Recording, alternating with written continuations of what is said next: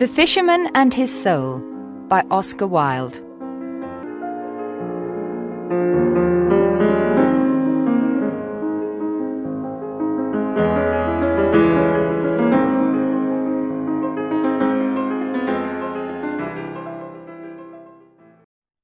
Chapter 1 The Mermaid Every evening the fisherman went out fishing. He sometimes sold his fish at the market. Sometimes he did not catch many fish, and he could not sell them. One evening his net was very heavy. He laughed and said, Did I catch all the fish in the sea? Or did I catch some horrible monster? I will give it to the queen. She will be happy. He pulled and pulled the heavy net. Finally, he pulled the net next to the boat. But there were no fish in it, and there was no monster. There was only a little mermaid. She was asleep. Her hair was yellow like gold. Her body was white like ivory. Her tail like silver and pearl and her ears like seashells. She was very beautiful. The fisherman pulled the net closer to the boat. He embraced her. When he touched her, she screamed. She could not escape, so she began to cry and said, Please let me go. I am the only daughter of a king of the sea. My father is very old and alone. But the fisherman answered her, I will let you go, but you must make me a promise. I will call you, and you will come and sing to me. The fish love the songs of the people of the sea. You will sing, and my nets will be full. I promise. Please let me go cried the mermaid. Yes, I will let you go, said the fisherman. So she promised him, and he let her go. She went back into the sea and trembled. She felt a strange fear. Every evening the young fisherman went fishing and called the mermaid. She came and sang to him. The dolphins swam round and round her.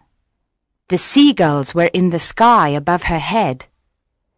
She sang a marvellous song of the Tritons, the men with long green beards. She sang of the gardens of the sea with their corals. Here the fish swim like silver birds. She sang of the big whales from the cold North Seas, and of the dead sailors in their ships at the bottom of the sea. She sang of the little children. They ride on the backs of the dolphins and laugh. When she sang, the tuna fish came to listen to her. The young fisherman then caught many of them. When his boat was full of fish, the mermaid smiled at him and swam away. But she never came near him. When he tried to catch her, she went into the water like a seal.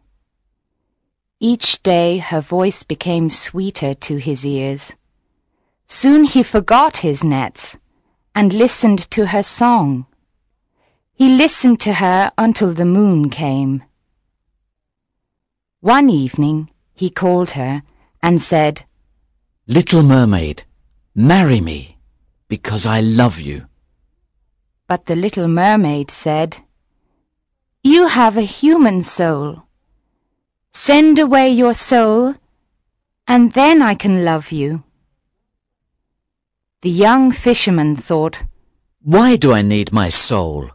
I cannot see it. I cannot touch it. I do not know it. Of course, I will send it away, and I will be very happy. He stood up in his boat and cried, I will send my soul away. You will be my wife, and you will show me all the things you sing about. We will be together forever. The little mermaid laughed because she was very happy. But how can I send my soul away? cried the young fisherman. I do not know, said the little mermaid. The people of the sea have no souls. Early the next morning, the fisherman went to the priest's house and knocked on his door. The priest looked out of the window and saw the fisherman and said, Come in. The young fisherman entered and cried to the priest, Father, I am in love with a mermaid. I cannot marry her because I have a soul. How can I send my soul away? I really do not need it. Why is my soul important? I cannot see it. I cannot touch it. I do not know it. The priest answered, Are you mad? God gave you your soul. It is very precious. It is as precious as all the gold in the world. So, my son, do not think about this any more. It is the worst sin. The people of the sea are lost creatures. They are like the beasts of the field. They do not know what is right and wrong. God didn't die for them. The young fisherman began to cry and said, Father, the fauns live in the forest and are happy. The mermen sit on the rocks with their gold harps. I, I want to be like them. Why is my soul important? I have a soul, but I cannot have the mermaid. And I love her. he cried. It is horrible to love your body. cried the priest. The fauns of the woods and the mermen are horrible. I hear them at night. They try to distract me from my prayers.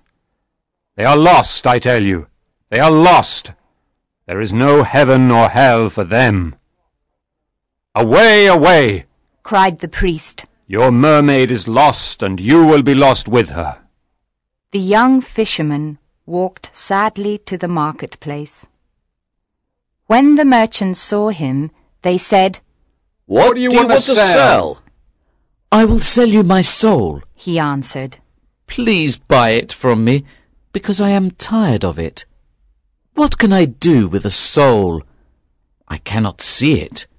I cannot touch it. I do not know it. But the merchants laughed at him and said, What can we do with a soul? A false coin is more precious. Sell us your body, and we will give you a lot of gold. But we will not give you any money for your soul.